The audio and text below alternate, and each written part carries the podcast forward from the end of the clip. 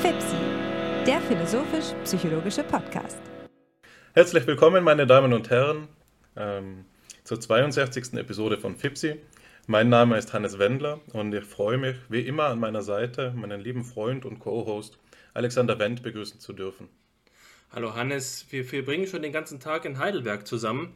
Die letzten Wochen, in denen wir FIPSI aufgenommen haben, warst du immer in Köln an deinem neuen Standort, aber heute haben wir das Lehrsemester gemeinsam begonnen und der Tag geht akademisch weiter. Ich freue mich sehr darüber, dass wir uns trotzdem auch im Internet befinden, denn es gibt eine schöne Gelegenheit. Wir sitzen nämlich zu dritt hier. Ich darf Matthias Flatscher an unserer Seite begrüßen. Guten Tag nach Wien. Vielen Dank für die Einladung. Ja, es ist ganz unsere Freude, dass Sie sich die Zeit genommen haben, hier mit uns zu sprechen. Und wie es bei FIPSI üblich ist für eine, ähm, einen Auftritt mit Gast, wenn man so will, eine Aufzeichnung mit Gast, ähm, würden wir so verfahren, dass ich kurz Ihre Biografie darstelle, ein, zwei Worte zu Ihnen sage und wie wir zueinander gefunden haben, bevor ich Ihnen dann das Wort übergebe, sodass Sie Ihre Thesen hier entwickeln können. Also, ähm, es ist eine ganz interessante Geschichte. Auf Ihre Arbeit bin ich gestoßen durch Zufall über einen Sammelbandbeitrag. Wir haben gerade kurz schon darüber gesprochen, der, den Sie äh, in einer Herausgeberschaft meines Doktorvaters Timo Breyer beigesteuert haben. Das ging um ähm, die, den Begriff der Alterität bei Husserl und bei Levinas und äh, fügte sich eben in den breiteren Topos der Idee, dass es sogenannte, sogenannte Grenzen der Empathie geben könnte was natürlich für alle Hörerinnen und Hörer von FIPSI ähm, schon ein Signal sein kann, dass es mitten in meinem eigenen Forschungsinteresse liegt. Und in weiterer Folge habe ich mich dann mit weiteren ihrer Arbeiten auseinandergesetzt und dann meine anhaltende Begeisterung zum Anlass genommen, sie hier eben einzuladen. Es handelt sich also sozusagen um eine Initiativakquise und ich bin sehr, sehr froh, eben, dass sie geglückt ist und freue mich jetzt, ähm, ein paar Worte zu ihrer weiteren Arbeit zu sagen, die dann über das hinausgeht, was ich bereits selbst studiert habe. Also ähm, Herr Matthias Flatscher ähm, hat nach seinem Philosophiestudium als wissenschaftlicher Mitarbeiter am Institut für Philosophie an der Universität von Wien gearbeitet und hat Forschungsaufenthalte beispielsweise an der, in New York absolviert oder an der Emory University in Atlanta, aber auch ein, ein Humboldt Fellowship angetreten am Husserl Archiv der Universität Freiburg Ebenso war er in Berlin, an der Goethe-Universität Frankfurt und so weiter und so fort, selbst in Bangkok. Also wir haben es hier mit jemandem zu tun, der eine ausgesprochen internationale ähm, Laufbahn hinter sich hat. Das wird sicherlich interessante Impulse geben für uns hier. Seit 2016 arbeitet Matthias Flatscher als Postdoc-Universitätsassistent am Institut für Politikwissenschaften der Universität in Wien und arbeitet dort thematisch an der Schnittstelle zwischen politischer Theorie und praktischer Philosophie. Ähm, seine Forschungen loten besonders äh, die Beziehung von kritischer Theoriebildung und postfundamentalistischen Ansätzen aus und fokussieren beispielsweise den Topos der Alterität, aber eben auch die Sprach- und Kulturphilosophie. Matthias Flatscher ähm, editiert oder ist ähm, Teil des Boards, des Editorial Boards von verschiedenen Zeitschriften, beispielsweise das Le Foucault-Dian. Da müssen Sie mich äh, korrigieren, wenn ich es falsch ausgesprochen habe, ich habe so den Verdacht. Ähm, Sie sind auch Mitglied der Forschungsplattform für Religion und Transformation sowie der Martin Heidegger Gesamtbriefausgabe und haben das Critical Theories Netzwerk der Universität Wien mitbegründet. Ähm, ihre Forschungsschwerpunkte umfassen neben den bereits genannten Themen die, ebenso die politische Theorie, die politische Ideengeschichte, Demokratieideen und ähm, die Dekonstruktion im Poststrukturalismus und so weiter, aber eben auch die klassische Phänomenologie. Zu Herrn Flatschers äh, wichtigsten Publikationen, sage ich jetzt mal, wichtig ist immer so eine schwierige Einschätzung, weil das eigentlich schwer zu bewerten ist von außen, aber zu den einschlägigen Publikationen komme ich nun. Ähm, dazu zählen unter anderem die Monographien Einführung in die Sprachphilosophie von 2016 ähm, in dem Fakultas äh, Verlag und ähm, die Monographie Logos und Lethe zur sprachphänomenologischen äh, zur phänomenologischen Sprachauffassung im Spätwerk von Martin Heidegger und Ludwig Wittgenstein bei Alba 2011. Zu ihren Herausgeberschaften zählen beispielsweise ähm, in der Zeitschrift für praktische Philosophie das Schwerpunktthema Konzeptionen des Ethischen und Politischen in der Phänomenologie, Poststrukturalismus und Dekonstruktion gemeinsam mit Sergei Seitz, Herrn Sergei Seitz, der bei meinem ehemaligen Lehrer in Innsbruck und wie Sie mir vorhin gesagt haben, Ihren Freund aus ähm, Studienjahren Andreas Oberbrandacher ähm, promoviert oder Postdoc ist. Da bin ich mir gerade nicht ganz sicher.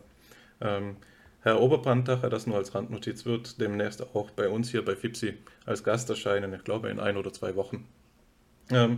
Des Weiteren hat Herr Flatscher einige Aufsätze veröffentlicht, die, die, kann ich nicht einmal annähernd in ihrer Gänze darstellen, also mache ich es selektiv anhand von zwei Beispielen, beispielsweise eben von 2016, was heißt Verantwortung zum altaritätsethischen Ansatz von Emmanuel Levinas und Jacques Derrida in der besagten Zeitschrift für praktische Philosophie? Und darüber hinaus eben die Precarious Dialectic of Border Reg Regimes on the relationship between the construction of borders and the dismantling of democracy in the Trump era im äh, Arete-Journal, International Journal of Philosophy, Human and Social Sciences. Man sieht hier also, dass ihre, ihr Werk sowohl klassische Themen, sozusagen zeitlose Themen, äh, verhandelt, aber auch ganz aktuell an den gegenwärtigen politischen Diskussionen teilnimmt und da gewisserweise eine wissenschaftliche und auch phänomenologisch oder sagen wir philosophisch inspirierte, beeinflusste Stimme mit in den Pool bringt, mit ins Gespräch bringt und in dieser Weise leider Gottes ähm, außergewöhnlich ist. Ja, davon bräuchte es viel mehr. Aber bevor ich jetzt noch mehr sage, bin ich schon ganz gespannt, was Sie uns heute zum Thema selbst mitgebracht haben. Also Herr Matthias Flatscher, vielen Dank, dass Sie da sind. Ja, vielen Dank für die Vorstellung. Ich glaube, bin noch nie so umfassend und so liebenswert vorgestellt worden. Das äh, schmeichelt mir. Ich hoffe, ich komme dem auch ähm, nach und äh, werde dieser hohen Latte gerecht, die Sie jetzt mal gelegt haben. Aber ein Punkt, ähm, der ist für mich ganz zentral, nämlich ähm, klassische philosophische Themen mit ähm, rezenten Herausforderungen zu verknüpfen. Vor allem habe ich die klassische Phänomenologie immer unter dekonstruktiven oder alteritätsorientierten Vorzeichen versucht zu lesen. Ähm, und zwar deswegen, weil für mich da Denkansätze wie die von Husserl oder Heidegger extrem spannend geworden sind. Also auf der einen Seite, dass man diese klassischen Bestände noch einmal durchforstet, aber auch sieht, welche Potenziale, welche Leerstellen sie mit implizieren. Und ein Bestreben von meiner Seite ist es immer wieder, die Phänomenologie so ins Gespräch zu bringen, und zwar ins Gespräch zu bringen, was wahrscheinlich oft nicht gemacht wird, nämlich nicht über die Kognitionswissenschaften oder, oder äh, andere äh, Schnittstellen zum philosophischen Mainstream, äh, sondern stärker eben ähm, Auswüchse jetzt äh, äh, im, im, französischen Denken zu suchen und zu zeigen, dass äh, Husserl, Heidegger, Scheler eine Reihe von Abgründen haben, denen es sich lohnt nachzugehen und mich diese Entfaltung von aporetischen Momenten immer so stark interessiert hat. Und äh, in dem Sinne möchte ich kurz was vorstellen, dass ich über, über Husserls ähm, Einsatzpunkt zu Merleau-Ponty über zu, bis hin zu Levinas gehe, um Ihnen einfach zu zeigen, ähm, wie für mich die, die Phänomenologie hier spannend wird, äh, dass äh, bestimmte Felder äh, in, in dieser ja, Weite und Komplexität immer wieder neu äh, bedacht werden können. Anfangen möchte ich mit diesem, mit dem kleinen Einmaleins, würde ich sagen, der Husserlschen Phänomenologie, nämlich dass Bewusstsein stets intentionales Bewusstsein ist. Das heißt, Bewusstsein ist immer Bewusstsein von etwas. Damit trage ich natürlich Eulen nach Athen, aber ich glaube, das ist wichtig, sich immer wieder zu vergegenwärtigen, was das heißt, nämlich dass jeder Bewusstseinsvollzug nie ohne einen Gegenstandsbezug ist. Also dass ein Hören nie ohne Gehörtes, ein Sehen nie ohne Gesehenes, ein Tasten nie ohne Getastetes ist. Das Interessante nun ist, dass für Husserl, und damit rückt er die Transzendentalität des Ego in den Mittelpunkt, dass das auch umgekehrt gilt, nämlich dass ein Gesehenes nie ohne Sehen ist. Es braucht quasi diese subjektive Komponente, diese äh, konstitutive Seite des Subjekts, um aufzuzeigen, dass wir hier nicht von einer hm, Trennung von Res extensa oder Res und Res cogitans im Sinne eines kartianischen Dualismus ausgehen können und äh, dabei quasi das Ego etwas ist, das eben nicht innerhalb dieser Objektwelt anzusiedeln ist, sondern ähm, Husserl versucht aufzuzeigen, inwiefern hier beide Momente tatsächlich in einem Korrelations-a priori gesehen werden müssen, um das transzendentale Leisten, äh, wie er das einmal bezeichnet hat, des Ego, des Ich in den äh, Mittelpunkt zu rücken. Und an diesen Überlegungen knüpft Merleau-Ponty an, und zwar in einer extrem interessanten Art und Weise, indem er sagt, ja, ähm, ähm, das Subjekt hat, trägt diesen Gegenstandsbezug in sich. Es ist immer schon zur Welt. Hier hört man schon, dass dieser Begriff der Welt eine Rolle spielt, der bei Husserl, aber auch bei Heidegger so etwas wie ein operativer Begriff ist. Und dieses zur Welt sein zeigt, dass das Subjekt nicht nachträglich auf die Welt stößt, äh, sondern eben immer schon hingeordnet ist. Aber ein Hingeordnetsein, das weniger eine, eine klassische Figur der Transzendentalität ins, ins Visier nimmt, sondern viel stärker versucht aufzuzeigen, dass jedes sich zeigen von Seienden in und mit, aber nicht durch das Subjekt sich vollzieht. Es ist damit gemeint, dass quasi das Subjekt hier immer an einem Geschehen partizipiert. Also das Gesehene ist nie ohne Sehen, ein Hören ist nie ohne Gehörtes. Aber dieses Geschehen wird nicht von einem Subjekt in einer souveränen Art initiiert, sondern es heißt nur, es kann nicht ohne den, so, dem Subjekt stattfinden. Das heißt, beide Momente koexistieren irreduzibel in und miteinander ohne dass das eine auf das andere einfach zurückgeführt werden kann. Und nun geht Merleau-Ponty diesen Überlegungen nach, dass das eigentlich heißt, dass eben äh, das Subjekt immer schon zur Welt ist, ähm, nämlich dass dieses zur Weltsein nichts davon beinhaltet, dass ein Subjekt eine souveräne Setzung tätigen würde, wie man vielleicht das noch bei der intentionalen Struktur des Bewusstseins in einer sehr klassisch orthodoxen Lesweise vermuten könnte, sondern dass es quasi immer schon, um eine Wendung von Heidegger zu verwenden, draußen bei den Dingen in der Welt ist und dieses Moment eigentlich so etwas wie eine Entpersönlichung oder Anonymität des Subjekts mit beinhaltet. Das heißt, im, im Innersten des Subjekts, äh, der vermeintlichen Souveränität oder Autonomie des Selbst, waltet so etwas wie eine Entpersönlichung, nämlich die, dass dieser Bezug zur Welt nicht einer ist, der erst hergestellt werden muss, sondern man ist immer schon eben zur Welt in ihr eingelassen. Und ähm, ich habe mir eine, eine ja, treffende Passage herausgepickt aus der Phänomenologie der Wahrnehmung. Das ist das frühe Hauptwerk von Merleau-Ponty, wo er versucht, genau diesen Aspekt noch einmal in Erinnerung äh, zu rufen, wo er sagt, wollte ich die Wahrnehmungserfahrung in aller Strenge zum Ausdruck bringen, so müsste ich sagen, dass man in mir wahrnimmt, nicht, dass ich wahrnehme. Jede Empfindung trägt in sich den Keim einer Entpersönlichung.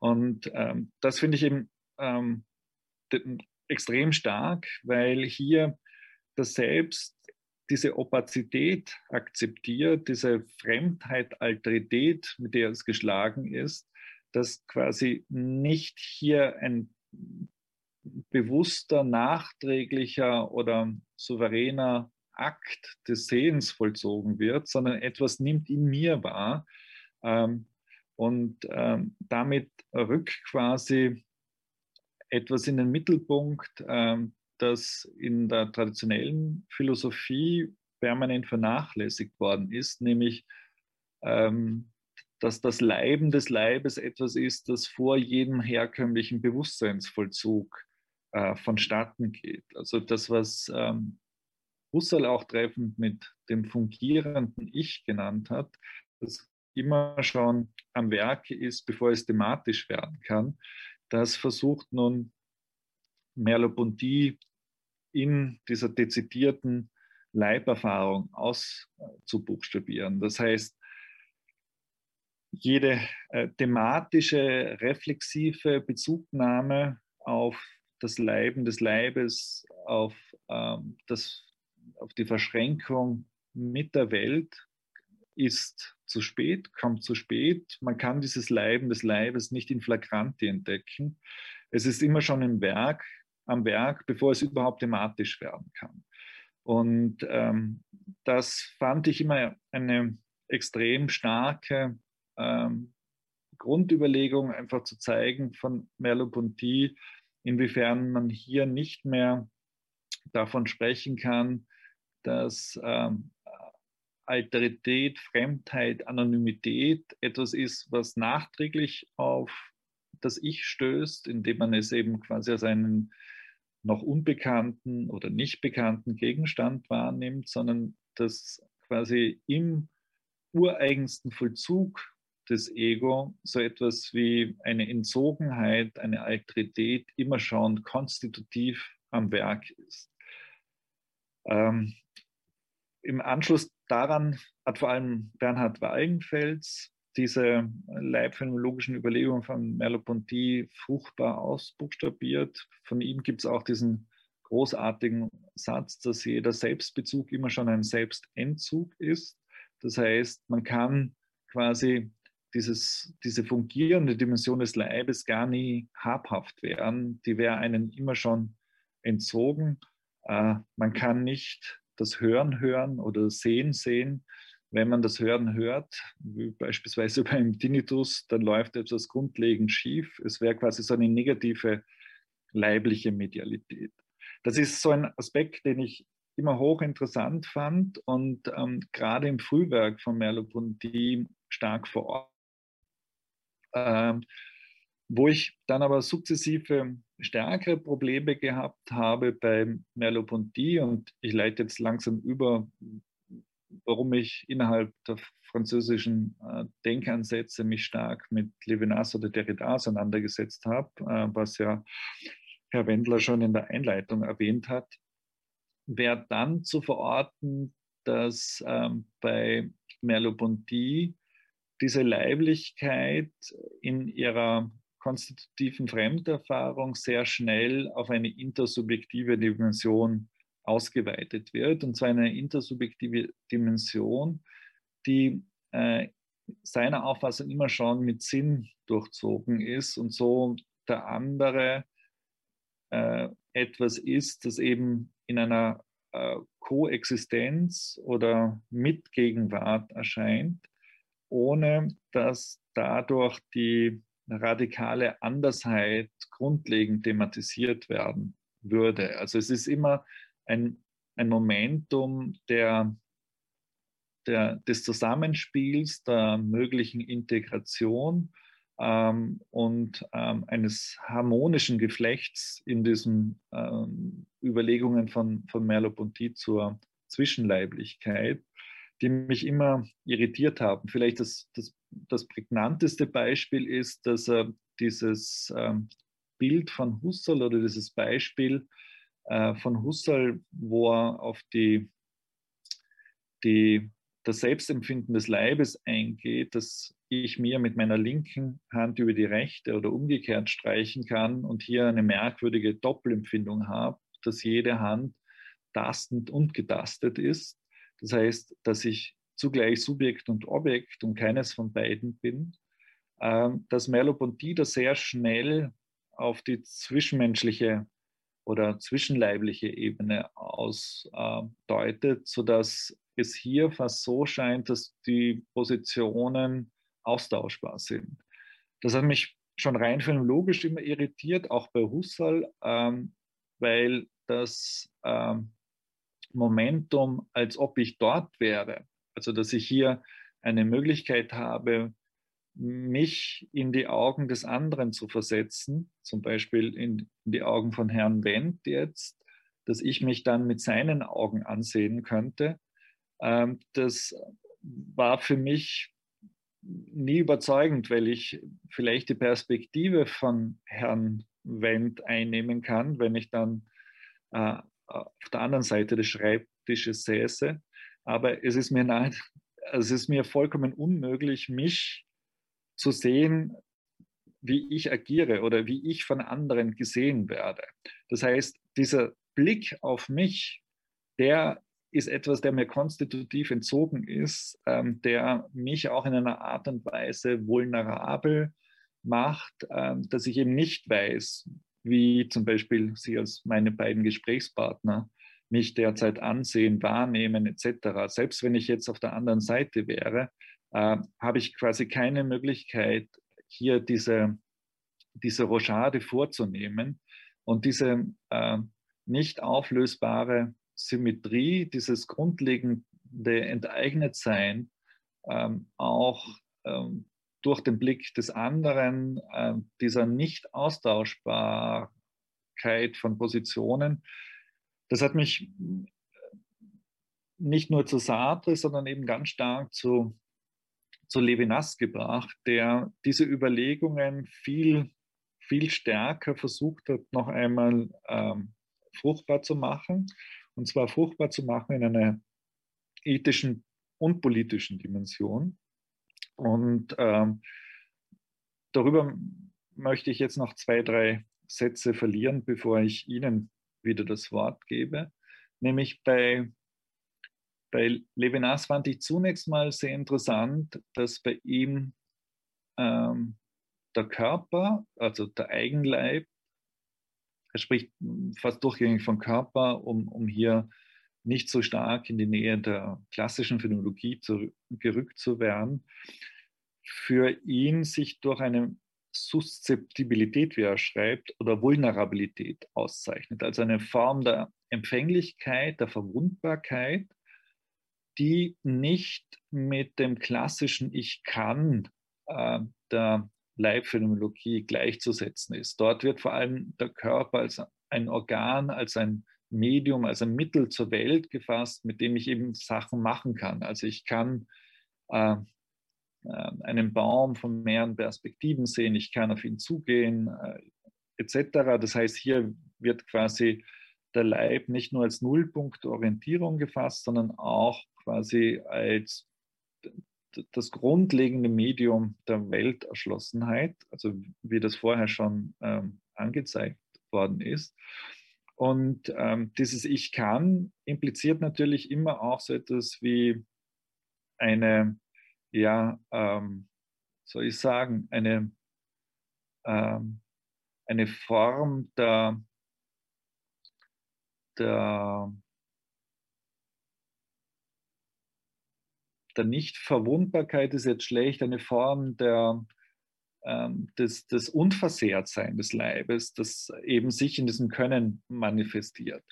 Und Levinas zeigt eben äh, im Gegensatz dazu auf, dass diese Verwundbarkeit überhaupt erst Leiblichkeit als solche konstituiert. Es gibt also für Levinas keinen Leib, dem eine Verwundbarkeit vorausginge. Also es ist quasi nicht eine nachträgliche Verletzung, sondern es zeigt sich, dass quasi Leiberfahrung eben mit diesem getroffen und betroffen werden von einem anderen sich erst konfiguriert und konstituiert. Leibsein heißt nichts anderes, als diesen Andrang des anderen ausgesetzt zu sein. Und dadurch verändert sich noch einmal in einer ganz entscheidenden Art und Weise die Auffassung von Leiblichkeit oder Körperlichkeit und Subjektivität, es gibt eine sehr bekannte Passage in Jenseits des Seins bei Levinas, wo er schreibt, dasselbe hat mit dem anderen zu tun, bevor das andere für ein Bewusstsein erscheint. Das ist schon ganz prägnant, weil hier quasi nicht mehr von diesem intentionalen Zugriff äh, die Rede ist, sondern von einer Heimsuchung durch den anderen, der das Subjekt usurpiert, bevor es überhaupt auf, auf den anderen zugehen kann. Und Levinas zieht daraus gravierende ethische Konsequenzen, nämlich dass wir immer schon auf den anderen antworten müssen. Wir können nicht nicht antworten, wir müssen aber diese Antwort auch verantworten. Ähm, ähm, er nimmt da teilweise ganz drastische Bilder, indem er sagt, ähm, ähm, das Ich ist, das, äh, ist äh, die Geißel des anderen. Also diese Form der Usurpation noch einmal ganz äh, vehement zu unterstreichen, ein Vokabular, das man sonst in der Philosophie gar nicht findet, um deutlich zu machen, dass es hier um etwas geht, das in einer unabstreifbaren Art und Weise das Subjekt okkupiert und in Beschlag nimmt. Und ähm, diese Notwendigkeit, aber damit umgehen zu müssen, darauf zu antworten, ähm, diese, diese Antwort auch zu verantworten, das hat mich ähm, zutiefst beschäftigt. Und zwar auch deswegen zutiefst beschäftigt, weil ähm, Levinas versucht, diese Struktur, die äh, in dieser Verantwortung mit impliziert ist, äh, näher nachzugehen weil er schreibt ebenfalls im Jenseits des Seins, dass wenn das quasi nur ein anderer wäre, ähm, dann hätte es keine Konsequenzen, würde daraus nichts folgen, weil quasi hier ähm, überhaupt keine Dringlichkeit des Antwortens und des Verantwortens da wäre. Und er versucht das Ganze über die Figur des Dritten, noch stärker in den Blick zu kriegen, nämlich dass der Anspruch des anderen immer schon in einer Pluralität auftaucht. Das heißt, ähm, der Andrang des anderen wäre nie ein solitärer, obwohl quasi jeder Anspruch singulär ist. Aber äh, das Subjekt befindet sich immer schon eingelassen in einem heterogenen Anspruchsfeld. Und diese Figur des Dritten soll genau das zum Ausdruck bringen, dass es hier nicht um, um eine abzählbare Pluralität geht, also nicht eins, zwei, drei, sondern dass diese Pluralität eine ist, die weder homogenisierbar ist, also dass die unterschiedlichen Ansprüche auf einer Ebene zusammenzuführen sind, noch, dass sie sich quasi in, in, in so etwas wie eine empirische Mehrfaltigkeit aufsplitten lassen, sondern diese Pluralität wäre in sich radikal, weil sie immer schon über diesen singulären Bezug hinausweist, um quasi die Grunddimension dessen deutlich zu machen, in was ein Subjekt eingelassen ist. Das klingt jetzt sehr kompliziert. Ähm, ich mache mal ein ganz einfaches Beispiel. Ähm, ich äh, spreche gerade mit äh, Herrn Wendt und Herrn Wendler und versuche ähm, quasi meine Position deutlich zu machen. Zugleich spreche ich aber auch zu einer Pluralität, äh, die ich nicht kenne, nicht weiß, wer diesen Podcast noch hören wird. Ich spreche aber auch zu mir, zu meinen äh, Aufsätzen, die ich dazu geschrieben habe, äh, zu meinen GesprächspartnerInnen hier in Wien, mit denen ich mich auseinandergesetzt habe. Ich spreche auch zu Levinas in der Hoffnung, dass ich ihn richtig verstanden habe. Das heißt, ähm, ich versuche hier einer Pluralität von Ansprüchen gerecht zu werden, wohlwissend, dass dieser Pluralität nie vollends ähm, Rechnung zu tragen sein wird, also dass ich hier nie vollends alle Ansprüche restlos befriedigen äh, werde können.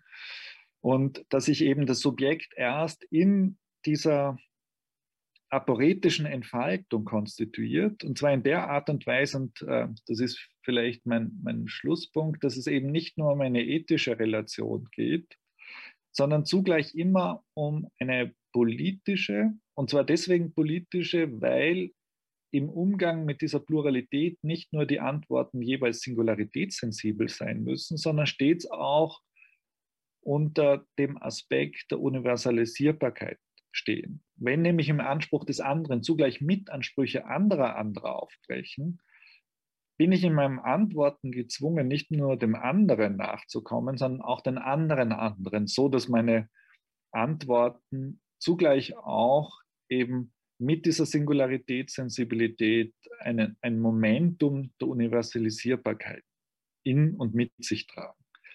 Und diese Überlegung finde ich extrem spannend, extrem spannend auch für ein Verständnis des Politischen, äh, weil hier auf der einen Seite deutlich gemacht wird, dass äh, die herkömmlichen Ansätze einer egologischen Struktur, aber auch einer diadischen Struktur, wie man das zum Beispiel in klassischen Anerkennungstheorien kennt, zu kurz greifen, sondern wir immer schon quasi in, mit dieser Alterität im Plural konfrontiert sind.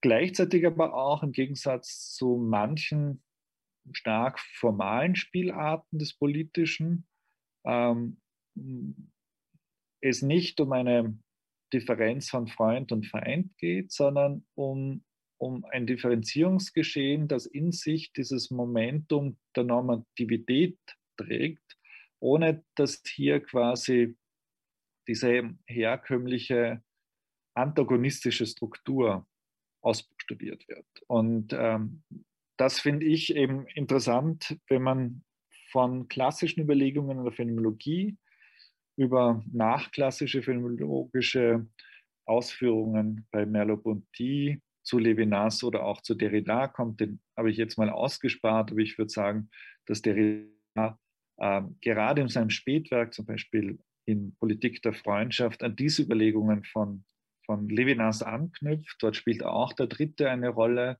um diese Aspekte für radikaldemokratische Ansätze fruchtbar zu machen. Soweit mal mein Statement. Äh, ich hoffe, das war klar. Ansonsten äh, werden Sie mich jetzt gleich äh, löchern und nachfragen. Ich freue mich schon.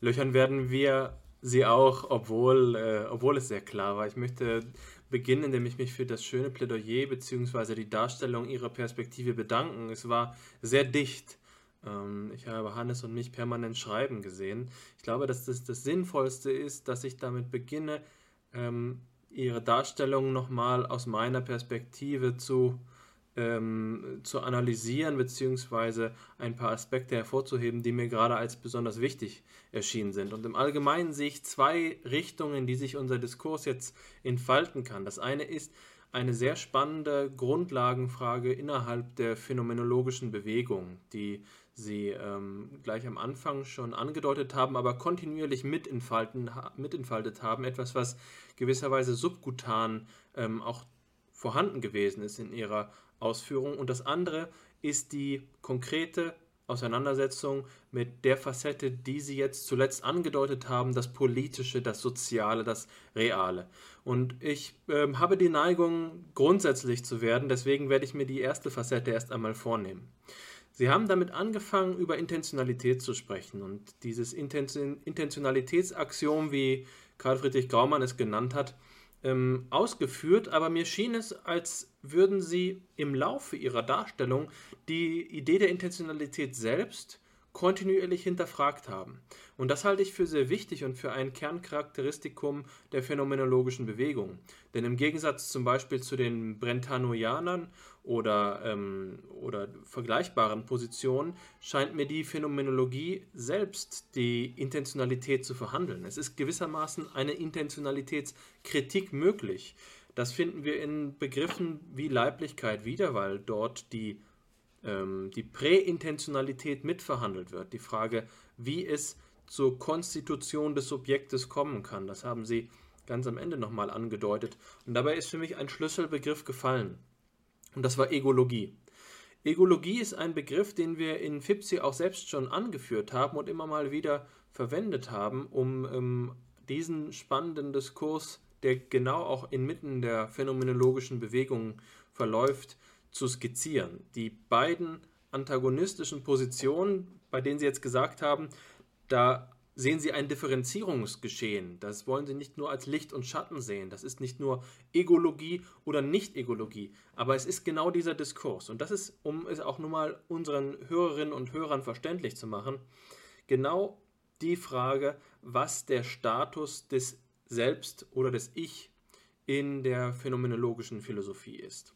Und da sehen wir im Prinzip in den, in der, am Vorabend der phänomenologischen Bewegung zwei starke Alternativpositionen. Auf der einen Seite haben wir den Transzendentalismus, der in kantianischer Tradition steht, der auch idealistische Wurzeln ähm, haben kann, der in dieser Zeit von den Neukantianern vertreten worden ist. Und auf der anderen Seite haben wir so etwas wie den Empiriokritizismus, den Positivismus. Bewegungen, bei denen es heißt, ähm, so wie Ernst Mach es gesagt hat, nicht ich denke, sondern es denkt. Äh, etwas, was ja auch schon Georg Christoph Lichtenberg gesagt hat, dass das Ich hier verschwindet. Und die Idee ist, Subjektivität ist nichts anderes, nothing but Erfahrung. Es gibt eigentlich keinen Grund, ähm, über die äh, bloße Gegebenheit hinauszugehen. Und der Knackpunkt, der kritische Punkt ist die erste Ausgabe der logischen Untersuchung von Edmund Husserl, in denen sich die Bezüge auf diesen Diskurs finden. Dort heißt es, er kann Husserl, zumindest zu diesem Zeitpunkt, also 1901, in der Erfahrung keine Spur eines transzendentalen Subjekts entdecken. Und zwölf Jahre später bei der zweiten Ausgabe korrigiert er sich dann, was, die, was das Spannende an der ganzen Diskussion eben ausmacht. Also am Anfang ist er sich sehr sicher, eigentlich gibt es nur ein empirisches Subjekt, dahinter verbirgt sich nichts. Später sieht er ein, die Strukturen der Erfahrung solizitieren selbst so etwas wie ein transzendentales Subjekt. Und deswegen verläuft inmitten der Phänomenologie dieser Diskurs auf der einen Seite Egologie, es gibt hier eine Transzendentalität der Subjektgegebenheit, auf der anderen Seite nicht egologische Ansätze, die wir bei Sartre finden, beim frühen Sartre, wir finden sie bei Aaron Gurwitsch, wir finden sie immer mal wieder an ganz verschiedenen Stellen. Man kann auch diskutieren, ob der Daseinsbegriff in diese Richtung geht, weil der Bewusstseinsbegriff eben ähm, abgewendet wird. Und die Frage ist dann eben entscheidend, was ist der Status des Subjekts? Ähm, und da haben sie zitiert das man in mir wahrnimmt, statt zu sagen, dass ich selbst wahrnehme. Und sie sagten, die Leibphänomenologie zeigt an, dass es hier Konstitutionsprozesse gibt, eine Anonymität des Subjekts in sich selbst, die zeigen, dass hier die Welt waltet, was darauf hindeutet, dass es also äh, eine nicht-egologische Position wahrzunehmen ist, eine nicht-egologische Theorie ernst zu nehmen ist. Und doch ist es nicht so einfach, dass wir uns in der Phänomenologie gleich auf die Seite von Hume oder von, den, von Ernst Mach, von Richard Avenarius schlagen können, indem wir sagen, naja, Subjekt ist eben nur ein Hilfsbegriff, in Wirklichkeit gibt es nur Erfahrung. Das scheint das Spannungsfeld zu sein, in dem sie sich hier äh, bewegen und in dem sie auch ihre moralisch-ethischen, politischen, sozialen Konsequenzen entwickeln.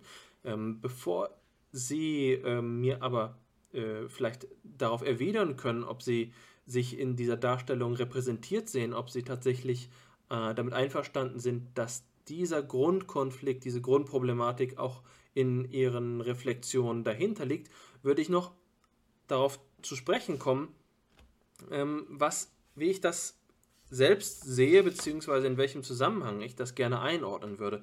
Sie haben von Vulnerabilität gesprochen und von dieser spannenden Idee des Ich kann. Und das scheint mir auf etwas hinzugehen, da denke ich gerade sehr psychologisch, wie ein Irritabilitätsbegriff. Also nicht nur Vulnerabilität, sondern Irritabilität im Sinne einer Disposition. Das Ich kann ist ja auch eine Disposition. Also es gibt die Möglichkeit, die Reizbarkeit.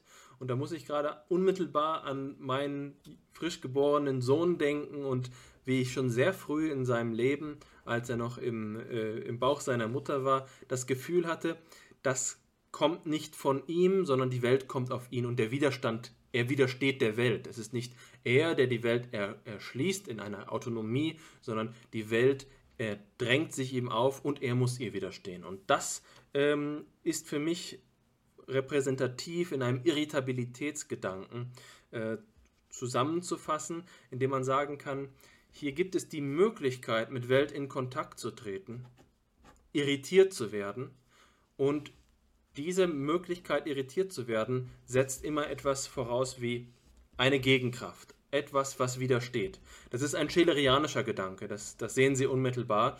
Äh, Schelers ganze Philosophie, Metaphysik dreht sich um den Gedanken äh, des Widerstandes. Die Weltoffenheit, die wir haben, setzt voraus, setzt eine Grundspannung voraus. Eine Spannung, in der wir uns gegenüber der Welt offen halten. Wir sind nicht einfach nur ein Blatt im, äh, im Wind oder, ähm, oder auf dem Wasser. Wir schwimmen nicht einfach mit dem Strom, sondern wir ähm, müssen selbst uns in die Lage bringen, mit der Irritation umzugehen. Äh, das ist für mich die Perspektive, die sich dabei ergibt. Die, ähm, die wenn Sie sagen, dass unsere Grunderfahrung des, der Alterität ein heterogenes Anspruchsfeld ist, dass ich mal mit Bernhard Waldenfels Sozialität nennen möchte. Die Grunderfahrung der Sozialität ist eine, das sagt Max Scheler so, die selbst Robinson Crusoe erleben kann. Robinson Crusoe ist einsam auf einer Insel, sich selbst ausgeliefert ähm, und trotzdem ist er ein soziales Wesen. Da ist die Frage, wie kann das sein? Und Scheler sagt, er erlebt es an sich selbst, dass er hingerichtet ist auf ein soziales Miteinander. Ähm, ähm, er ist, er stellt an sich fest, dass sein Wesen ursprünglich dazu, ja, dass er ein Ich kann hat, das einen sozialen, ein soziales Korrelat verlangt. Äh, das scheint mir eine spannende äh, eine spannende Hypothese zu sein, die, zu der ich mich durch Ihre Überlegungen angeregt fühle. Ähm, dementsprechend würde ich das gerne an Sie zurückgeben. Erstens die Frage, ähm, wie genau fühlen Sie sich durch diesen Grundlagendiskurs äh, Egologie, Nicht-Egologie in Ihrer äh, phänomenologischen, teilweise transzendental-phänomenologischen Reflexion angesprochen. Ist das für Sie ein Grundlagenproblem oder würden Sie es anders formulieren? Und zweitens, denken Sie, dass man dieses, äh, diese schönen Begriffe, die Sie geprägt haben, die Vulnerabilität, das Enteignetsein, die Rochade, äh, das Ich kann, die Unversehrtheit, wirklich sehr schöne Begriffe, dass man das in diese Richtung weitergehen denken kann, dass die ähm, Facette, die phänomenologisch, das phänomenologische Spezifikum, das uns nicht auf die Seite der Empiriokritizisten fallen lässt, die einfach nur sagen, Erfahrung ist das Geschehenes äh, und Subjekt ist nichts darüber hinaus, dass es da doch einen Widerstand geben muss. Das ist für mich ähm, eine, eine entscheidende phänomenologische Frage. Äh, für mich selbst, wenn es um die Problematik geht, sich in dieser Egologie-Nicht-Egologie-Debatte zu verhalten. Zumindest nach meinem Dafürhalten gibt es dieses, dieses Urphänomen des Widerstands. Ähm, aber wie bereits erwähnt, da lasse ich mich stark von Max Scheler leiten. Das würde ich gerne an Sie zurückgeben. Ja, großartige Punkte. Ähm, versuche mal die so sukzessive wie ich kann abzuarbeiten. Zunächst möchte ich noch einmal an, an das Eingangsstatement von Ihnen äh, erinnern. Das finde ich nämlich sehr wichtig, dass die Filmologie eigentlich aus einer Abfolge von HeretikerInnen äh, besteht. Und zwar deswegen, weil das Erbe der Phänologie, glaube ich, nur dadurch tradiert wird, indem es permanent weitergegeben, man könnte auch sagen, verraten wird, ähm, wenn man da ein bisschen böser äh, vorgehen möchte. Und ich fand das gut, dass gerade an, an dieser an diesem operativen Begriff der Intentionalität sich das sehr gut zeigen lässt, dass das eigentlich ein Kampfbegriff ist, mit dem man nicht nur zwischen den Filmologen, ähm, also zwischen Filmologinnen und Nicht-Filmologinnen äh, vielleicht eine Unterscheidung treffen könnte, sondern auch innerhalb der ganzen filmologischen Bewegung, wie man eben Intentionalität fassen kann.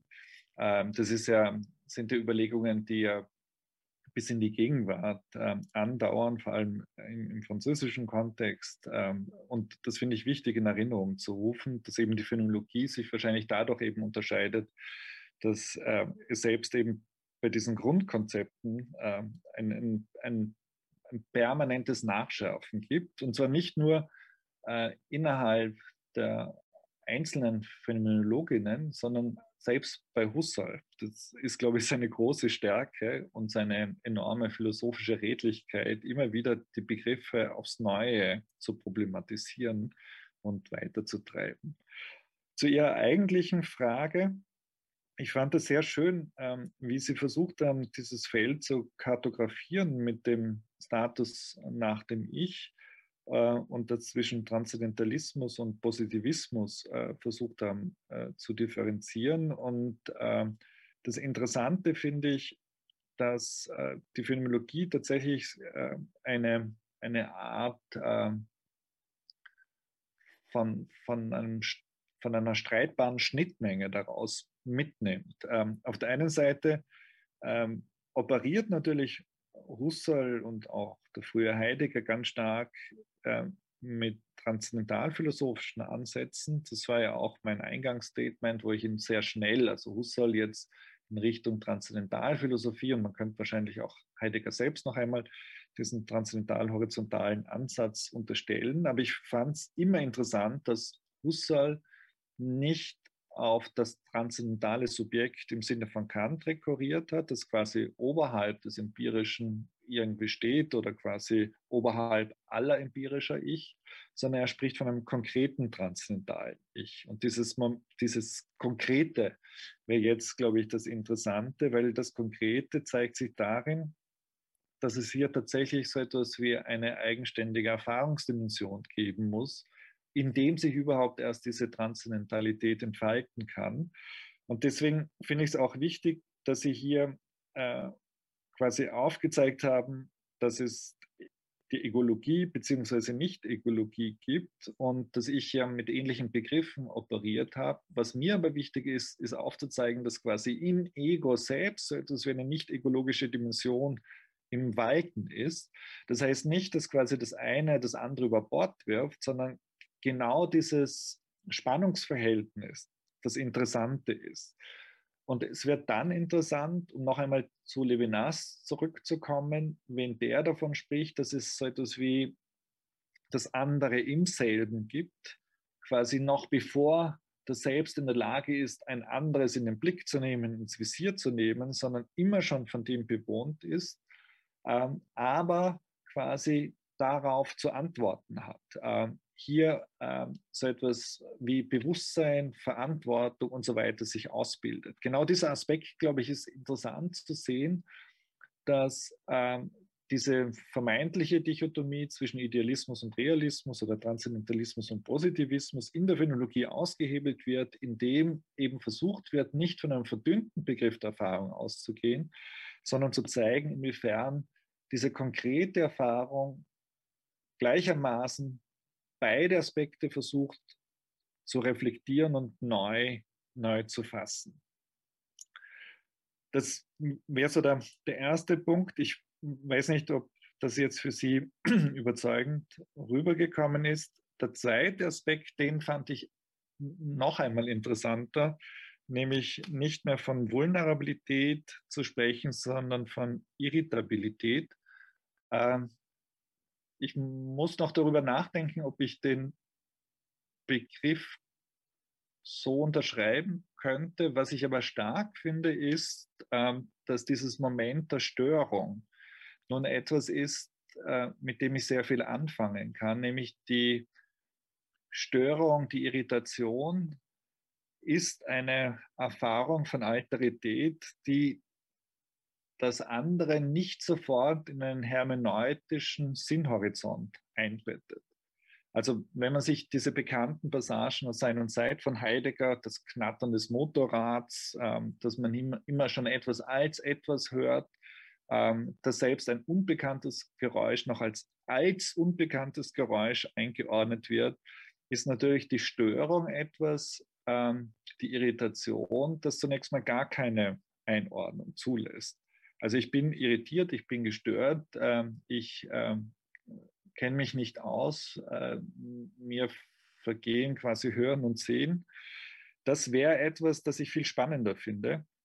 Und deswegen würde ich diesen Begriff auch gleich mitnehmen und sagen, ja, das wäre genauso eine Erfahrung der, der, der Alterität, von der ich eigentlich sprechen möchte, weil sie sich eben nicht mehr innerhalb eines Sinnhorizontes integrieren und ansiedeln lässt, sondern den eigenen Horizont zerberstet, usurpiert, in Frage stellt.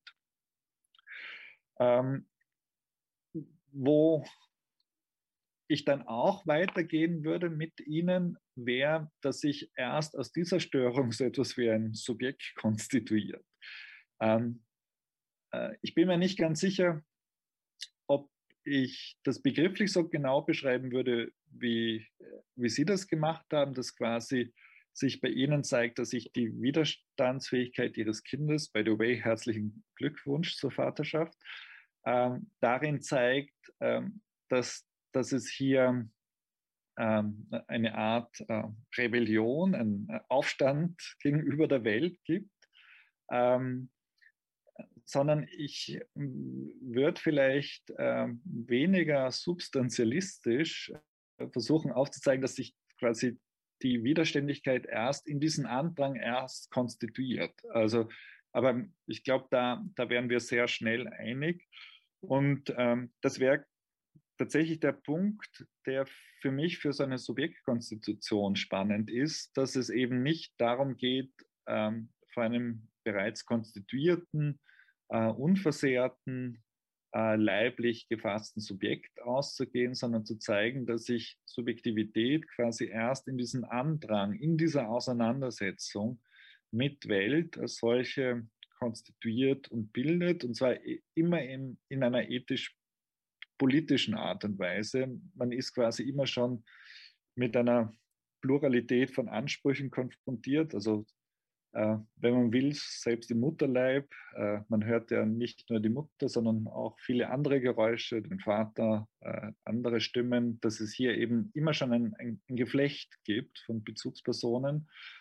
Und ähm, das, das finde ich spannend. Auch spannend, äh, dass Sie noch einmal an diese berühmte Passage von Scheler und äh, Robinson Crusoe erinnert haben, weil dort ähm, auch deutlich wird, dass selbst wenn ich alleine bin, dieses Hingerichtetsein auf andere, Levinas würde sagen, auch diese Verantwortung gegenüber anderen ähm, sehr deutlich wird und auch die Form der Sozialität. Ähm, ähm, da würden mir jetzt einige Witze einfallen, weil äh, man, man sehr schnell merkt, äh, wie stark wir immer schon unter, unter dieser Form der Sozialität, vielleicht auch ähm, in einer gewissen Art und Weise von Kontrollmechanismen oder Disziplinarmechanismen Mechanismen stehen.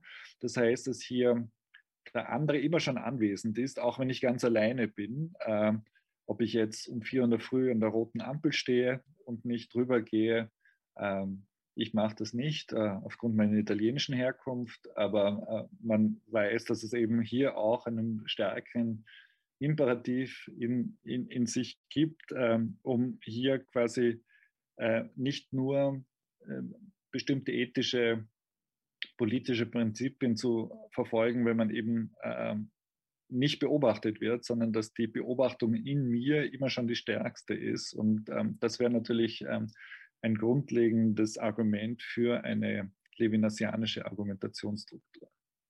Ja, vielen Dank ähm, für diese Ausführungen. Ich glaube, dass ich äh, da ich ähm, das Ganze ähnlich wie Alexander von Scheler her gehört habe, an dieser Stelle mich ganz gut ähm, einklinken kann. Und zwar ähm, gibt es ja, vielleicht beginne ich hiermit einmal kurz, eine bemerkenswerte Parallele zwischen Max Scheler und Emmanuel Levinas, ähm, die sich darin ausdrückt, dass beide ähm, ja, Teil, kann man so sagen, vielleicht der phänomenologischen Bewegung waren, auf jeden Fall phänomenologisch gebildet sind und beide eben dieses Primat der Ethik ähm, versucht haben auszubuchstabieren, das da oft in der Formel bekannt ähm, geworden ist, eben die Ethik als die erste Philosophie. Etwa bei Levinas heißt es, die Ethik entthront die Metaphysik und bei Max Scheler verläuft das Ganze eben auch durch eine Metaphys ja, wie soll man sagen, eine metaphysische Aufarbeitung des, der Ethik durch eben seine Phänomenologie der Liebe. Und ähm, das Ganze bringt mich eben zu einem ähm, Kernpunkt, der mit dem zusammenhängt, was Sie beide jetzt verhandelt haben, unter dem, was ich reformulieren will, als ähm, die Frage nach der Richtung des Intentionalitätspfeiles. Nicht wahr? Ähm, die klassische phänomenologische Position ist ja ähm, je nachdem, wie man sie ausliest. Also die klassische Position ist ambig. Man kann sie entweder so auslesen, dass die Intentionalität vom Subjekt zum Objekt geht oder eben, wie Sie es angedeutet haben, eher vom Objekt hin zum Subjekt ähm, sich bewegt. Das heißt, man kann hier die Frage stellen, was hat das Primat? Entweder ist es der Andrang vom, der Welt, vom Außen, oder aber es ist das starke Ego, das souveräne Ich kann, das sich auf die Welt hinzubewegt. Dass das Ganze nicht identisch sein soll mit ähm, der kartesianischen Subjekt-Objekt-Spaltung, ähm, haben Sie ja bereits ausgeführt. Also das setze ich jetzt in dieser Analyse eben auch voraus. Und ich glaube, dass ähm, gerade der Streitpunkt oder der Diskussionspunkt, in dem, äh, der jetzt unter dem Begriff der Irritabilität oder der Vulnerabilität verhandelt worden ist, relevant ist für diese Betrachtungsrichtung, in welche Richtung der Intentionalitätspfeil denn gehen soll. Herr Flatscher, Sie haben gesagt, ähm, Ihrer Ansicht nach ist es nicht so, dass ähm, das starke Subjekt, das kann, das souveräne Subjekt auf die Welt zugeht, sondern dass Subjektivität sich allererst in dem Andrang von den Dingen her vom Außen konstituiert. Das hat mich auch erinnert an eine Passage aus Totalität und Unendlichkeit, wo es eben, wo das Bild gewählt wird, dass das Subjekt sich eben am Rauschen der Elemente ähm, sozusagen konstituiert. Äh, für mich hängt diese Frage, äh, ist diese Frage vor allen Dingen deshalb virulent, deshalb wichtig, weil sich an ihr ähm, etwas verhandeln lässt, das mir von grundsätzlicher Wichtigkeit zu sein scheint für die Debatte, die wir gerade führen. Und das ist die Frage, darauf habe ich keine abschließende Antwort, aber vielleicht ja Sie als Experte in dem Feld, bis zu welchem Grad und bis mit welchem Recht man den Levinas Ansatz wirklich noch als phänomenologischen Ansatz klassifizieren darf. Ähm, aus einer Passage, also ich weiß, dass Sie in Ihrem Aufsatz aus dem Beitrag, äh, aus dem Sammelband zu den Grenzen der Empathie, die den Gedanken von Levinas zitieren, der da eben lautet, dass es bei ihm nicht um ein Bewusstsein der Infragestellung geht, sondern um eine Infragestellung des Bewusstseins. Und das muss man auffassen eben als eine Verabschiedung des Intentionalitätsbegriffs zugunsten einer neuen Begrifflichkeit, die eben ähm, unter dem Zeichen des Primats der Ethik steht. Das ist dann so nach meiner Leseweise der tiefere Sinn dieser Begriffe von Intrige, Unversehrtheit und so weiter und so fort oder Anspruch und Antwort. Nicht wahr? Alles das sind Versuche, das Vokabular der Intentionalität, dem, dem eben doch immer ein Rest von Transzendentalismus inheriert. Ihr habt euch ja beide scheinbar darauf geeinigt, dass es so etwas gibt wie eine streitbare Schnittmenge ähm, dass die, äh, die die Phänomenologie ist zwischen Transzendentalismus und Empiriokritizismus, was ich übrigens ein sehr schönes Bild finde. Aber gerade ähm, diese Schnittmenge will, glaube ich, Levinas Denken nicht sein, sondern es will etwas radikal Neues sein, das ähm, auch ähm, zu seiner eigenen Begrifflichkeit eben voranschreitet. Und ich denke, das ist ein guter äh, ein Punkt, um zu veranschaulichen, worin der Unterschied besteht ähm, in einer weiteren Frage finden äh, lässt, die jetzt schon verhandelt worden ist. Und das ist die Frage nach der Natur des Subjekts, also nach dem Wesen des Subjektes. Und wenn ich das Ganze so essentialistisch formuliere, dann höre ich, mich, höre ich schon, dass ich aufpassen muss, hier nicht einfach nur Schelers Standpunkt äh, zu argumentieren, sondern das Ganze noch einmal zu ordnen. Worauf ich hinaus möchte, ist nochmal das Robinson Crusoe-Beispiel und auch diese Formulierung, die Sie, Herr Fletcher, mit Merleau-Ponty einmal stark gemacht haben, als Sie erklärt haben, was es mit dem Zur Weltsein auf sich hat. Und da hatten Sie die Formulierung gewählt, dass das Subjekt hingeordnet ist auf die Welt. Und dieselbe Formulierung hat Alexander gewählt, als er eben Schelers Gedanken der Sozialität des Subjekts charakterisiert hat. Das, selbst Robinson Crusoe hätte soziale Gefühle beispielsweise, weil er äh, als Mensch auf das Soziale hingeordnet ist. Und jetzt scheinen mir die, die Positionen, die skizziert, worden zu, äh, die skizziert worden sind, doch radikal unterschiedlich zu sein. Wenn wir den schellerianischen Standpunkt annehmen, dann könnte man sagen, es ist die Sozialität des Subjekts, ähm, die es gestattet, dass ein Anspruch erhört wird, gehört wird oder an das Subjekt gestellt wird. Es ist die Sozialität, dass das angesprochen werden können, ähm, ermöglicht als transzendentale Struktur wohingegen die Position von Merleau-Ponty oder eben auch von Emmanuel Levinas ähm, anders geartet ist. Dort müsste man ja im Sinne dieser ähm, Uneinholbarkeit oder Vorvergangenheit eben sagen, das Subjekt war immer schon angesprochen, bevor es überhaupt als Subjekt aufgetaucht ist. Also es kann hier nicht eine Ermöglichungsstruktur gesucht werden in der Sozialität als ähm, das, was ähm, das angesprochen werden ermöglicht, sondern, und das ist eben diese schwierige Denkaufgabe, wir müssen das Ganze ethisch verstehen. Zunächst sind wir betroffen und erst dann verhalten wir uns dazu. Und dieses sich zum Betroffensein verhalten ist das, was wir als Sozialität ansprechen. Und ich glaube, ein, also das halte ich wirklich für eine schwierige Denkaufgabe, das äh, zu, zu seiner eigenen ähm, Geltung bringen zu können. Aber ein Bild, das mir dabei hilft, mir das Ganze zu veranschaulichen, ist das folgende, ähm, das bei Levinas auch an irgendeiner Stelle, ich weiß nicht mehr wo, verhandelt wird. Das ist das Beispiel von Dostoevsky. Ähm, Levinas bezieht sich auf Dostoevsky und sagt einmal, ähm, dass er es richtig verstanden hat, wenn er sagt, dass das Maß der Verantwortung steigt mit der Verantwortung, die wir annehmen. Also derjenige, der mehr Verantwortung annimmt, ist zugleich, und das ist die paradoxe, paradoxale Schlussfolgerung, der Schuldigste. Denn je mehr Verantwortung ich annehme, desto mehr überantwortet sich mir. Nicht wahr? Also es ist ein, man kann streng, äh, streng genommen gar nicht von einer, Überna äh, von einer Annahme von Verantwortung sprechen, sondern es ist ein grundsätzliches sich übernehmen. Es ist ein Übernehmen von Verantwortung, also ein zu viel sich aufladen und dadurch sich in Schuld begeben, weil man dem Mehr an Verantwortung grundsätzlich nicht genügen kann.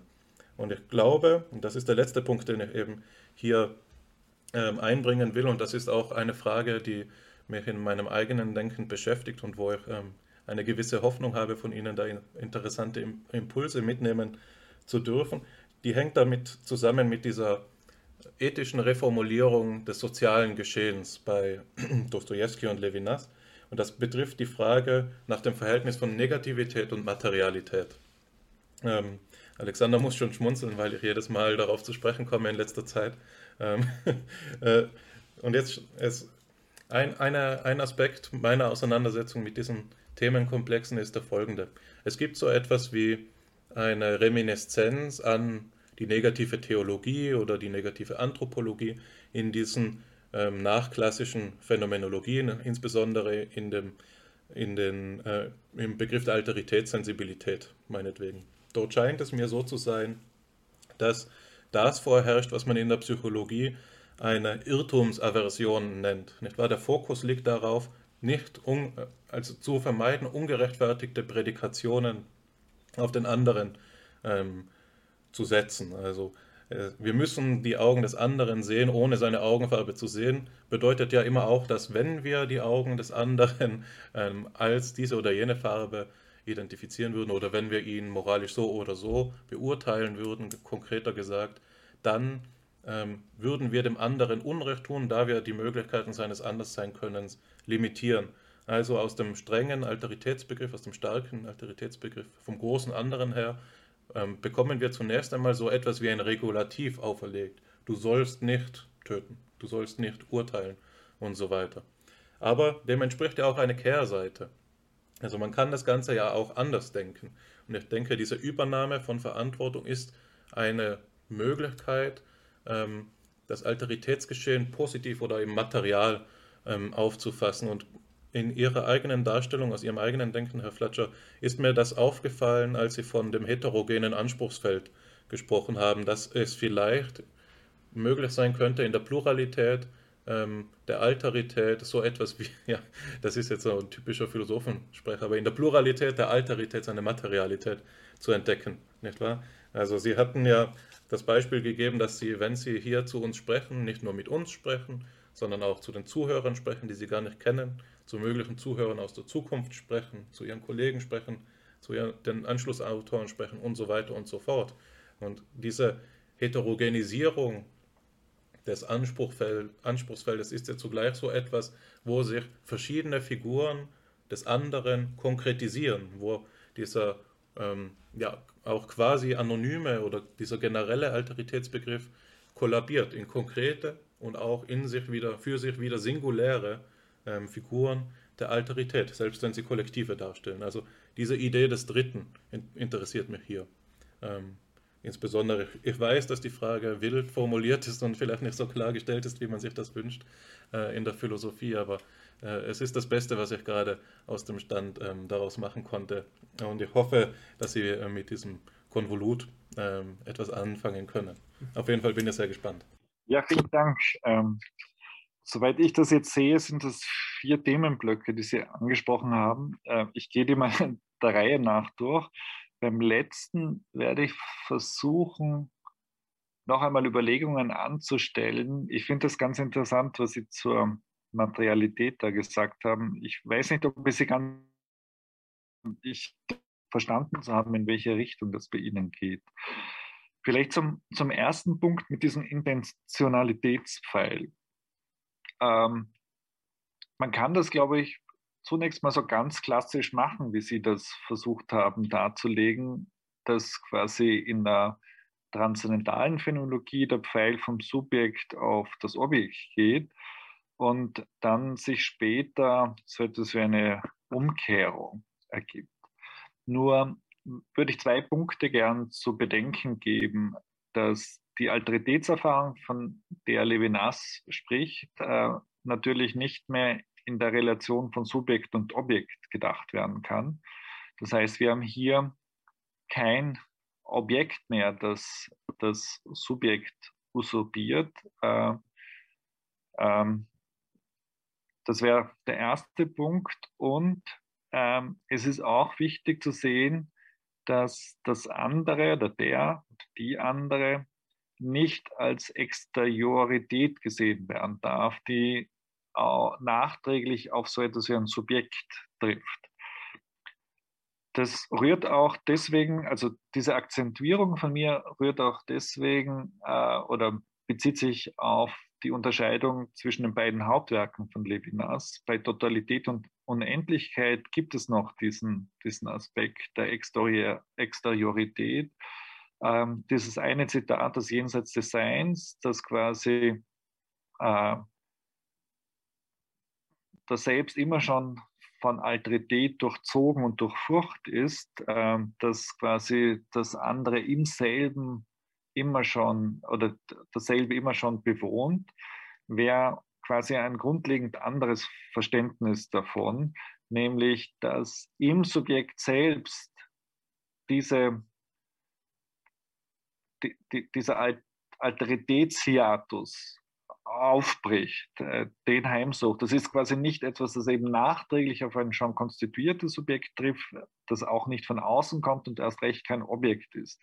Deswegen würde ich sagen, dass, dass ähm, Ihr Schema wichtig ist, quasi so einen ersten Schritt zu machen, dann aber diese Kategorien, und darum geht es mehr, in dieser Problematisierung neu überdacht werden müssen. Dass wir eben nicht mehr ähm, äh, von dieser Trennung sprechen können, dass wir nicht mehr von einer Umkehrung des Intentionalitätspfeils äh, sprechen dürfen, sondern dass Alterität quasi als dieses Moment der Störung immer schon das Subjekt heimgesucht hat und das konstituiert. Das, glaube ich, wäre wär so der, der erste Punkt, den ich äh, mal so einführen würde, um, um dem Denken des späten Levinas auf die Spur zu kommen. Das Zweite, ist Levinas äh, noch phänomenologisch? Ähm, äh, da würde ich mit einem klaren Jein gerne antworten, weil auf der einen Seite, wie Sie ganz richtig ausgeführt haben, diese ganzen klassischen Grundfiguren der Transzendentalität, der Intentionalität etc. eine, eine markante Revision erfahren, soweit, dass sie eigentlich bis zur Unkenntlichkeit entstellt sind. Ähm, man kann aber auch die Phänologie nicht über diese Grundbegriffe, die ich vorher ins Spiel gebracht habe und die Sie jetzt erwähnt haben, versuchen aufzuzäumen, sondern entlang des Erfahrungsbegriffs. Und da würde ich sagen, dass Levinas die Erfahrung des anderen in einer radikalen Art und Weise ernst nimmt und dadurch für mich immer auf diesem phänomenologischen Terrain mitoperiert, auch wenn er aufzeigt, dass das, was er unter dem Antlitz des anderen versteht, nicht mehr Phänomene der Phänomenologie sind. Ähm, wobei das interessant ist, dass der andere bereits bei Husserl schon nicht mehr als ein Phänomen der Phänomenologie bezeichnet wird, weil äh, sich der andere nicht im Sinne des Gegenstandes konstituiert. Das heißt, hier zeigt sich schon, dass die Phänomenologie selbst immer wieder auf diese differenten Formen der Erfahrung eingegangen ist und aufzeigt, dass man hier die eigene äh, Begriffslogik, die eigene Terminologie etc. in Frage stellen können muss, äh, zu problematisieren gewillt sein muss, um dem nachzukommen. Und in dieser Hinsicht würde ich sagen, ist Levinas immer noch dem phänologischen Erbe.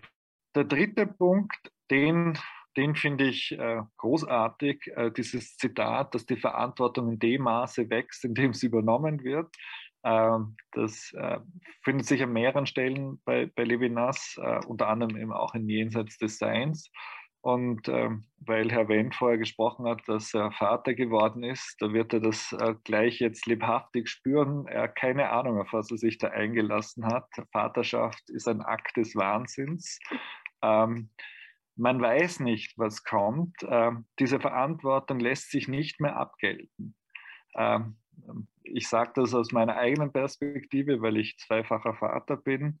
Ähm, man, man weiß nicht, was kommt, äh, welche Form der Verantwortung man übernommen hat. Äh, äh, diese herkömmliche denäre Struktur, dass ein souveränes Subjekt äh, aus freien Stücken Verantwortung vor jemanden für etwas übernimmt, wird dadurch total ausgehebelt, weil äh, man kommt vielleicht aus freien Stücken noch dazu, manchmal auch vielleicht nicht ganz so bewusst, aber ähm, man, man merkt, äh, dass man nicht mehr für etwas, sondern jemandem gegenüber Verantwortung zu tragen hat und auch nicht gegenüber einer äh, dritten Instanz äh, dem Rechenschaft pflichtig ist, also man bleibt so in einem ganz juridischen Sinne, sondern dass man eben in einer starken Art und Weise von diesem Anspruch angegangen wird. Und dieser eine Punkt, der für mich eben bei Levinas, aber auch bei Derrida immer wieder zum Tragen kommt, dass eben Verantwortung selbst diese Abgründigkeit mit beinhaltet, äh, dass man eben nicht absehen kann, was hier kommen kann. Also man muss quasi mit dem Unberechenbaren rechnen und es lässt sich eben nicht voraussehen, worin diese Verantwortung besteht. Und deswegen finde ich dieses Zitat, also dass die Verantwortung in dem Maße wächst, wie sie übernommen wird, einfach extrem treffend äh, als Charakterisierung unserer zwischenmenschlichen Beziehungen. Zum, zu Ihrem letzten Punkt, äh, was Materialität, Konkretisierung, Identifizierung anbelangt. Vielleicht nur ganz kurz noch was äh, dem vorauszuschicken. Was ich so stark finde, ist, dass in diesen alteritätsethischen Überlegungen gezeigt wird, dass jede Identifizierung nicht nur sich selbst verfehlt, also weil quasi der Kern des Subjekts demselbigen entzogen ist, sondern dass hier auch eine Identifizierung des anderen letztendlich ihn in seiner Andersheit verkennt. Das heißt, dass Formen der Identifizierung zumindest den ethischen Imperativ wachrufen, nicht so identifiziert zu werden. Oder dort, wo diese Identifizierung vonstatten geht, passiert etwas Hochproblematisches. Also deswegen auch zum Beispiel in den Arbeiten von Thomas Bedorf, dieser kritische Umgang mit dem ganzen Anerkennungsparadigma, wo es eben immer äh, darum geht, aufzuzeigen, dass in einer Festschreibung einer Anerkennungsstruktur hier ein grundlegendes ethisches Problem auch auftritt. Ähm, was eben auch beinhaltet, dass sich diese Ansprüche, dieses heterogene Feld, ja nicht in einer abstrakten Art und Weise oder formalistischen Art und Weise ausbuchstabiert, sondern da würde ich Ihnen vollkommen recht geben, immer Formen der Konkretisierung mit beinhaltet.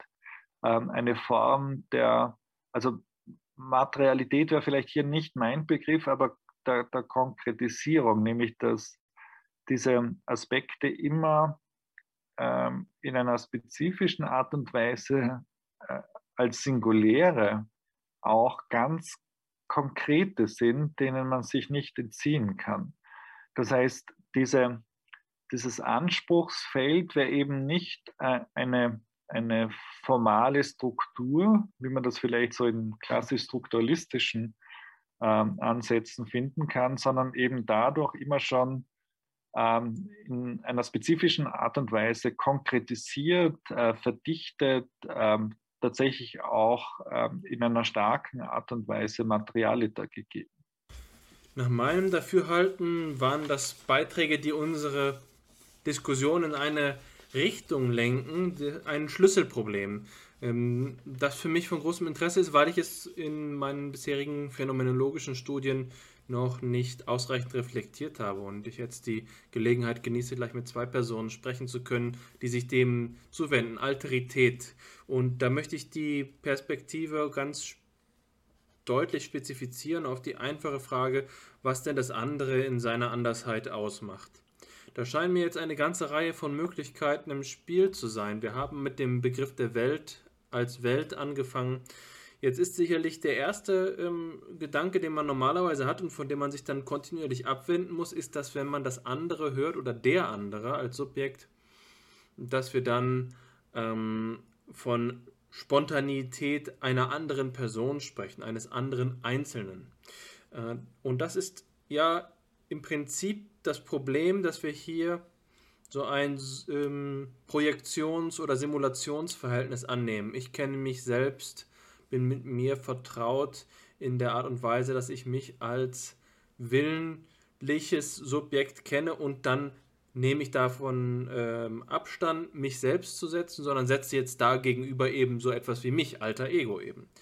Das ist jetzt erstmal etwas, was äh, oft in der Alteritätsphilosophie, wie ich sie kenne, überwunden wird, dass das andere eben negativ anthropologisch, wie es Hannes gerade gesagt hat, erst einmal davon abgerückt wird. Aber was bleibt dann? Und da sehe ich jetzt ganz verschiedene Möglichkeiten, die in unserem bisherigen Gespräch schon implizit gegenwärtig waren. Ich will einfach mal diesen Begriff verwenden, um Negativität schlechthin auszudrücken, den ich von Niklas Luhmann kenne, der äh, als Systemtheoretiker Bezug nimmt auf Gordon Spencer Brown, um stark formalistisch, aber doch eine Idee zu formulieren, die er Unmarked Space nennt, und zwar zur Charakterisierung von Systemen im Verhältnis zu Umwelten. Also er sagt, die äh, Entstehung von sozialen Systemen, beispielsweise also ähm, sagen wir mal dem politischen System, dem wissenschaftlichen System, dem Wirtschaftssystem, entsteht in der funktionalen Differenzierung, die historisch abläuft, so, dass es erstmal einen gesellschaftlichen Raum gibt, der undifferenziert ist und dann wird eine Differenz eingezogen. Und diese Differenz läuft immer so, dass es gewisserweise ein Haken mit einer Seite innen ist und einer äh, dem gegenüberliegenden Außenseite. Und dann ist das andere eben dieses bloß dort draußen liegende, der Unmarked Space, die bloße Umwelt. Das andere als etwas Unbegreifliches.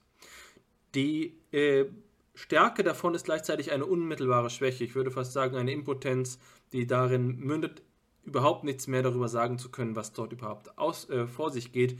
Es ist einfach nur ein Anfang gesetzt. Und damit komme ich zu dem Schlüsselproblem. Das ist das Problem, was ich selbst in einem Text das Leistungsproblem genannt habe, im Anschluss an äh, Kurt Kofka. Ähm, und zwar ist als Leistungsproblem die Frage aufgebracht, wie kann überhaupt etwas Neues in die Welt kommen? Wie kann überhaupt eine Erfahrung beginnen? Wie können wir den ersten Haken setzen? Wie kann das auftreten? Also die ähm, Idee ist, die, die, mich von diesem Begriff des Unmarked Space ausgehend ähm, zur Bestimmung der Andersheit des anderen veranlasst wäre zu sagen, ist das nicht so etwas wie das Neue schlechthin? Ist das, was wir hier negativ formulieren, nicht der Einbruch, der Einfall? das, was, wenn wir sagen, wir sprechen von Störung, Irritation, von Vulnerabilität, das Unerwartete, ähm, das, äh, das andere, das uns in seiner Verborgenheit nicht begegnen kann, ist und überrascht uns jedes Mal. Ist es das, was gemeint ist? Und da merke ich dann auch wieder noch immer diese Unzufriedenheit damit, die Verborgenheit als negativer Begriff. Was ist denn überhaupt? Was ist da der, das Fleisch am Knochen? Wie manifestiert sich da überhaupt eine konkrete Erfahrung? Was kann dabei noch im Sinne von Alain Badiou Ereignis heißen? Was hat dabei noch eine positive Qualität? Slavoj Žižek spricht in diesem Zusammenhang immer wieder davon, von dem Ereignis. Wie können wir von dem Ereignis sprechen? Was hat davon noch eine positive Qualität? Ähm, das ist etwas, was mir unerklärlich bleibt, wenn ich auf diese negative Art und Weise darüber nachdenke. Ähm, deswegen ist für mich in dieser Folge von Begriffen, also Spontaneität, Unmarked-Space, dann so etwas wie das Neue schlechthin, doch am Ende dasjenige am vielversprechendsten, was ich einmal mit Merleau-Ponty äh, Etre Brut nennen möchte, der, das wilde Sein. Das wilde Sein als ein Ort reiner Pluralität, als ein Geschehnisraum. Ähm, Sie haben gerade beide von, äh, von dem Erwartungsfeld oder dem, dem Verantwortungsfeld gesprochen, das äh, sich dadurch artikuliert, dass es reine Fülle ist, dass es tatsächlich alles bereithält, dass es ähm, bestimmt ist, nicht durch diese negative Unbestimmtheit des dort ist eigentlich nichts Vertrautes, sondern eine Überbestimmtheit, eine Überverantwortung, wie Hannes es gerade gesagt hat. Das ist ein, auch wieder nur eine regulative Idee, eine fixe Idee, ein Begriff, den ich gerade nur abstrakt und nicht konkret fassen kann. Aber es sind für mich Denkanstöße, Möglichkeiten, die Andersheit zu fassen, die von diesem bloßen Alter Ego ähm, äh, wegführen.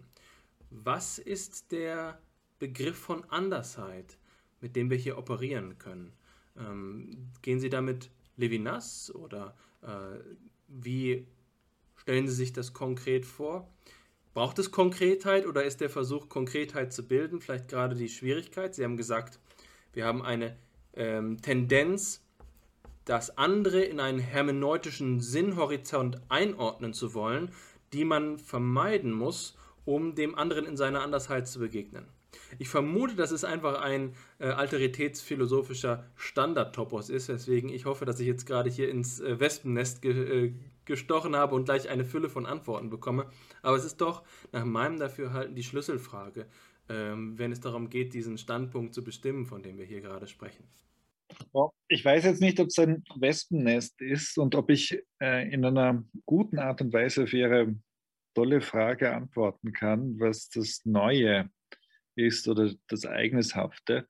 Ich versuche das mal, und zwar zunächst mal in einer negativen Art und Weise. Warum alteritätsorientierte Ansätze eine gewisse Skepsis gegenüber der Ausbuchstabierung von Intersubjektivitätskonzeptionen im Sinne eines alter Ego haben, äh, glaube ich, kann man gut nachvollziehen weil dort lediglich Variationen des eigenen Selbst ins Auge gefasst werden. Also alter Ego wäre immer das andere Ich in, in einer Form der Doublette, der, der Reproduktion. Und ähm, das scheint aber nicht dem nachzukommen, was Sie Ereignis genannt haben, nämlich der Einbruch äh, das sich ausbreiten von etwas, das nicht in der Art und Weise vorausberechenbar oder vorausbestimmbar ist, das eben nicht in einer fantasiereichen Variation erreicht werden kann, sondern das, was Sie so schön als Überbestimmtheit oder Überdeterminiertheit bezeichnet haben. Und diese Überdetermination, diese Nicht-Vorausberechenbarkeit wäre tatsächlich das Ereignis des anderen. Und das wäre aber nicht nur im Sinne der von, ich weiß nicht, ob Sie das gemeint haben, von negativen Phänomenen, sondern äh, das äh, kann natürlich auch so etwas Gewaltiges wie die Geburt eines Kindes sein. Auch das lässt sich nicht äh, vorausdenken. Also vor allem nicht, wie dann der Alltag ist. Also nicht nur, dass man sich die Geburt nicht vorstellen kann, sondern man, man versteht das nicht, was dann der Alltag ist. Und man, man weiß vielleicht auch nicht mehr, wie er früher war, weil das tatsächlich so ein starker Bruch ist. Das heißt, dass wir eben diese Erfahrung machen können, dass die Welt anders wird, dass sie brüchig wird, dass, sie, dass Sinnhorizonte implodieren, aber auch in dem Sinne neu aufgehen, das wären tatsächlich Ereignisformen. Und glaube ich, was wichtig ist, dass man aber diese Ereignisformen nicht so im Zizekschen äh, oder Badiouschen Sinne als diese äh, vom Himmel gefallenen äh, Explosionen äh, versteht, sondern immer auch sieht, dass die in bestimmte Iterationsformen eingelassen sind. Also da bin ich wahrscheinlich zu stark von Derrida, aber auch Merleau-Ponty beeinflusst, dass natürlich Ereignisse und Wiederholungen sich nicht ausschließen, sondern quasi, dass äh, ein Ereignis nur dadurch Ereignis ist, dass man in einer bestimmten Art und Weise darauf zurückkommen kann. Ähm, zum Beispiel ähm, äh, die Geburt ihres Kindes, äh, dass man darauf rekurriert, dass es quasi in einer Art und Weise wiedererlebbar, wiedererfahrbar wird. Ähm, was aber nicht heißt, dass hier dasselbe bloß immer wiederholt wird, sondern es kommt eben als anderes wieder, indem Sie heute davon sprechen oder in zwei Jahren ähm, etc., dass diese Struktur der Iterabilität etwas ist, das in einer grundsätzlichen Art und Weise dieses Feld kartografiert, aber auch quasi Deviationen, ähm, Verschiebungen äh, und Neuerungen eben zulässt. Ähm, und da würde ich eben sagen, wäre es eben interessant, beide Aspekte zusammenzubringen. Das finde ich auch interessant im Spätwerk von Merleau-Ponty, der ja ganz stark auf die Sprache rekurriert und bereits diese Idee der kohärenten Deformation äh, mit beinhaltet, wo er eben auch die Iterationsformen letztendlich äh, versucht mitzubedecken. Ja, ich möchte bei dem Punkt einsteigen, wo jetzt ähm, dieser Topos verhandelt wurde, der Neuheit oder das, was Alexander unter dem Leistungsproblem eben versucht hat zu skizzieren. Ähm, aus zweierlei Gründen. Auf der einen Seite entspricht es einem alten Diskurs zwischen mir und Alexander, weswegen ich froh bin, dass wir ihn jetzt hier nochmal eben sozusagen unter dem ähm, wachsamen Auge eines Dritten führen dürfen, äh, um da eben den möglichen Mehrwert einer neuen Perspektive auch einzuholen. Und aber auf der anderen Seite, weil es meines Erachtens nach erstens dazu einlädt, noch einmal neue, neue, auch eine neue Denkart von anderen Autoren einzuladen, und auf der anderen Seite, weil es ähm, dafür geeignet ist, diese Frage, die ich mir, ähm, da musste ich kurz schmunzeln vorhin, fast im Wortlaut auch so aufgeschrieben habe, wie Alexander sie formuliert hat, ähm, diese Frage zu erhellen, nämlich worin denn die ähm, Erfahrung des Entzugs in ihrer besteht, aber positiv. Also was ist das Fleisch am Knochen, hast du gesagt, nicht wahr? Und ich glaube, man kann hier eine Differenzierung machen, um über Neuheit nachzudenken. Ähm, und da gibt es verschiedene Formen der Alterität. Auf der einen Seite die Alterität, von der wir jetzt ähm, vor allen Dingen gehandelt haben, die durch so Metaphern äh, versucht worden ist zum Ausdruck zu bringen, wie die Durchfurchung des Subjekts oder die Uneinholbarkeit des Anspruchs, also die Intrige, das Verstricktsein. Das ist eben so, dass es Formen von Alterität gibt, mit denen wir schon verbandelt sind, bevor wir überhaupt wissen, wer wir sind, bevor wir überhaupt ähm, antworten können auch, müssen wir schon antworten. Also das ist diese Form, ähm, die auch manchmal Vorvergangenheit ähm, bedeutet, äh, heißt. Bei Levinas heißt es dann, das ist, ähm, ja, dass es so vergangen ist, dass man das nicht einmal mehr erinnern kann. Nicht wahr? Also es ist, es ist vor der Vergangenheit. Und in diesem Sinn wäre es sozusagen das Alte schlechthin, also das Gegenteil des Neuen. Trotzdem gibt es ähm, Formen von Alterität, die besser auf diese Idee von Neuheit zugeschnitten zu sein scheinen. Und der, die erste Anschlussautorin, an die ich dort denken musste, war Hannah Arendt mit ihrem Begriff des Neulings oder des Ankömmlings in der Welt. Und Hannah Arendt passt gut in unseren Diskurs, äh, weil sie gewisserweise die, die ja, nativistische Antithese zu Martin Heideckers Philosophie, die vom Tod her gedacht ist, ähm, darstellt. Und bei Hannah Arendt ist es ja eben so, es gibt dieses Netz der Relationen, was die Welt konstituiert und das Geborenwerden findet immer zweimal statt, einmal physisch und einmal aber auch sozial. Und das soziale Geborenwerden ist dann ein Eintreten in dieses Geflecht, in, diese soziale, in dieses soziale Gewebe als ein neuer Knotenpunkt, der sich erst dort äh, konstituieren muss. Und das ist, glaube ich, ein, ein schönes Bild, um zu veranschaulichen und auch zu, äh, zu konkretisieren, was es denn bedeutet, dass diese äh, dieses heterogene Anspruchsfeld vorgängig ist. Ne? Also der Neuling fügt sich dort wirklich ein als Knotenpunkt und anders kann er gar nicht in Erscheinung treten. Das ist ja auch das, was beispielsweise, das erinnere ich jetzt wirklich nur noch am Rande, es ist schon acht Jahre her oder so, oder sieben, sechs Jahre, was Herr Oberbrandtacher ähm, dann versucht auch politisch auszuwerten oder ich vermute, dass Sie ähnliche Gedanken in Ihren Aufsätzen zur, zum, zum politischen Begriff der Grenze äh, formulieren werden, wenn es eben darum geht, auch Politiken der, der nicht äh, zu entwickeln, die es verhindern, dass Subjekte in Erscheinung treten auf diese Art und Weise. Etwa das Aufenthaltslager war ein Beispiel, das wir in Innsbruck viel diskutiert haben. Dort wird eben diese soziale zweite Geburt zurückgenommen. Diese, die Flüchtlinge dürfen nicht eintreten als Neulinge in dieses bereits bestehende Geflecht von Beziehungen. Ihnen wird die Neuheit verwehrt und dadurch ihre Alterität in diesem Sinne genommen. Was natürlich nicht heißt, dass sie nicht in einer größeren, globaler gedachten Perspektive trotzdem in so einem Geflecht ähm, zu verorten wären, beispielsweise eben von ihren Herkunftsländern. So, und jetzt ähm, glaube ich, will ich nur noch, ähm, ja, wie soll man sagen, den Sack zumachen und auf diese Frage ähm, ähm, hinzielen, worin die Positivität der Erfahrung des Entzugs besteht. Und da sind mir, äh, als ich eben an Hannah Arendt gedacht habe, ist mir Martin Heidegger eingefallen und einmal eben, als ich Levinas zum ersten Mal gelesen habe, kam mir da die Idee, ähm, dass er, dass seine Philosophie eigentlich eine Kombination aus Martin Heideggers Denken ist und Franz Rosenzweigs Denken. Wenn man diese beiden Autoren kennt, dann kann man sich relativ viel von Levinas Denken erschließen.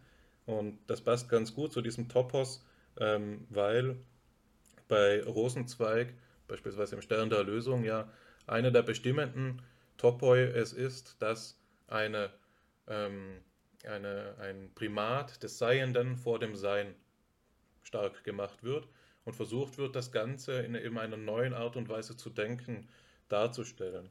Bei Levinas heißt es dann, dass das Seiende die Hüllen des Seins durchbricht, nicht wahr? Es gibt eben so etwas wie ein Her Hervortreten der Singularität aus diesem Schatten oder Scheiden des Allgemeinen und dieses Hervortreten ist zugleich die Geburt des Neuen. Und es ist für unsere Frage deshalb so wichtig, weil es ähm, an der Wurzel dessen zu stehen scheint, zu liegen scheint, was wir als die Positivität der Entzugs Entzugserfahrung äh, versuchen im Blick zu bringen. Und das ist auch dieser, die, der Hintergrund dieser Frage, die ich vorhin versucht habe zu formulieren, unter der Materialität der Negativität. Etwa also, was ist, die, was ist die wirkliche Erfahrung des Entzugs? Und dieses sich herausschälen eines Individuums ist meines Erachtens nach schon ein ganz guter Anfangspunkt. Was sich da entzieht, ist eben gerade das Begriffliche, aber nicht das äh, Individuelle. Und das Individuelle könnte der ausgezeichnete Gegenstand ähm, der Ethik sein. Wahr? Es ist von Angesicht zu Angesicht. Da ist genau ein Individuum. Ähm, ja, und ich denke, dass man mit dieser Denkungsart verschiedene Klassen, die in sich ähm, heterogen sind, differenzieren kann von solchen Erfahrungen. Und dass es ähm, auf eine gewisse Art und Weise ähm, vielleicht zu einfach ist zu sagen, äh, was ist die Positivität des Entzugs, was ist die positive Erfahrung, die wir da machen, sondern man muss verschiedene Entzugsformen unterscheiden. Und einmal, einmal ist das so etwas wie diese Durchfurchung, von der wir schon gesprochen haben, die ist vielleicht nirgends so konkret wie bei Paul Ricoeur, bei seiner Theorie des Gewissens.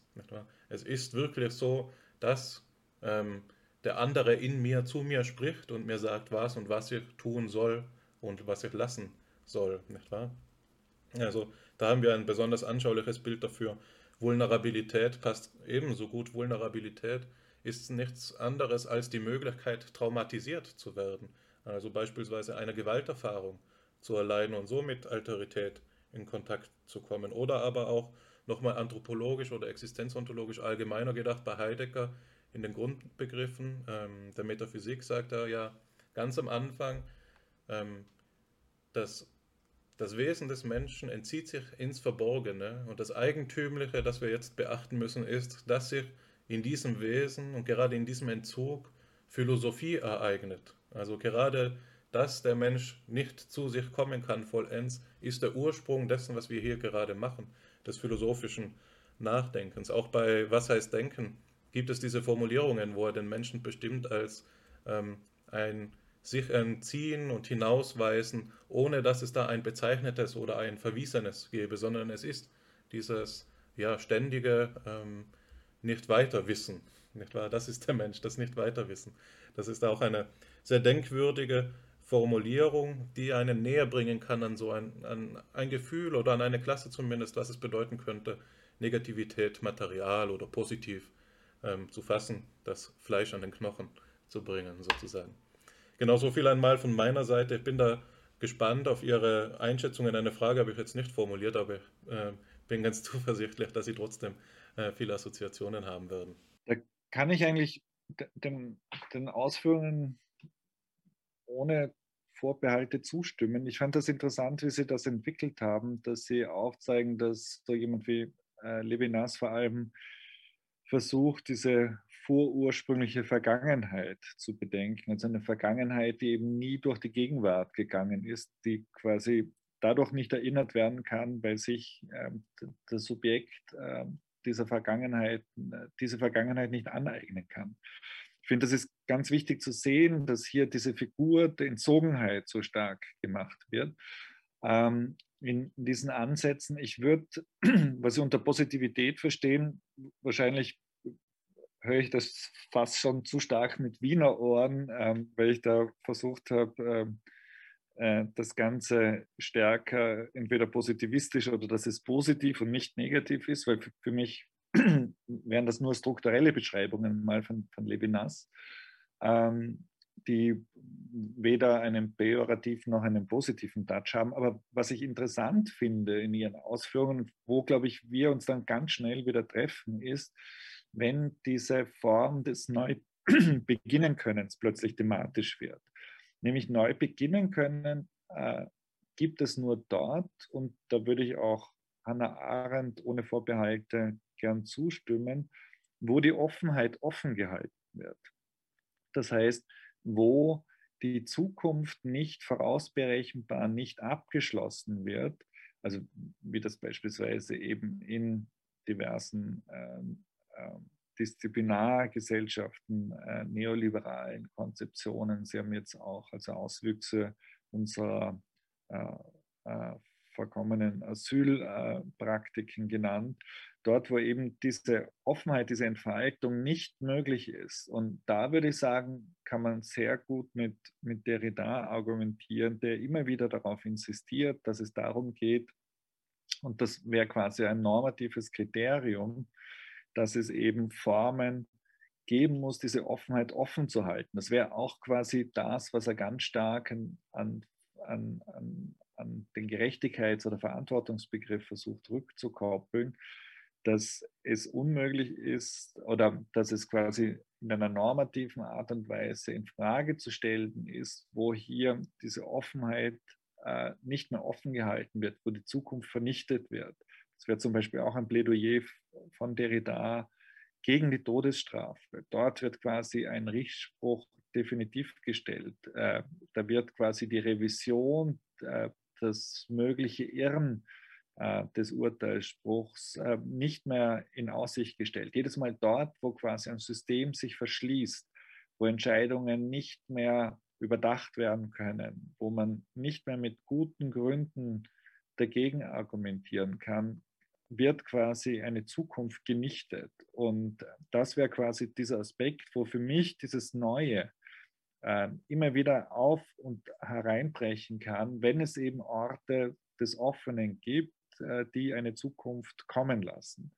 Und so verstehe ich auch Derridas Konzeption einer Demokratie à venir, dass hier nicht eine Verfassung oder ein bestimmtes Verfahren installiert wird, das dann quasi äh, kritiklos übernommen wird, sondern diese Möglichkeit der permanenten Infragestellung seiner selbst. Wer genau diese demokratische Praxis, dass eben bestehende Verhältnisse immer wieder auf ähm, ihre ihre Richtlinien hin überprüft werden können müssen und genau diese Offenheit ein konstitutives Faktum ist, um Zukunft zu ermöglichen. Niemand weiß von uns, was kommen kann.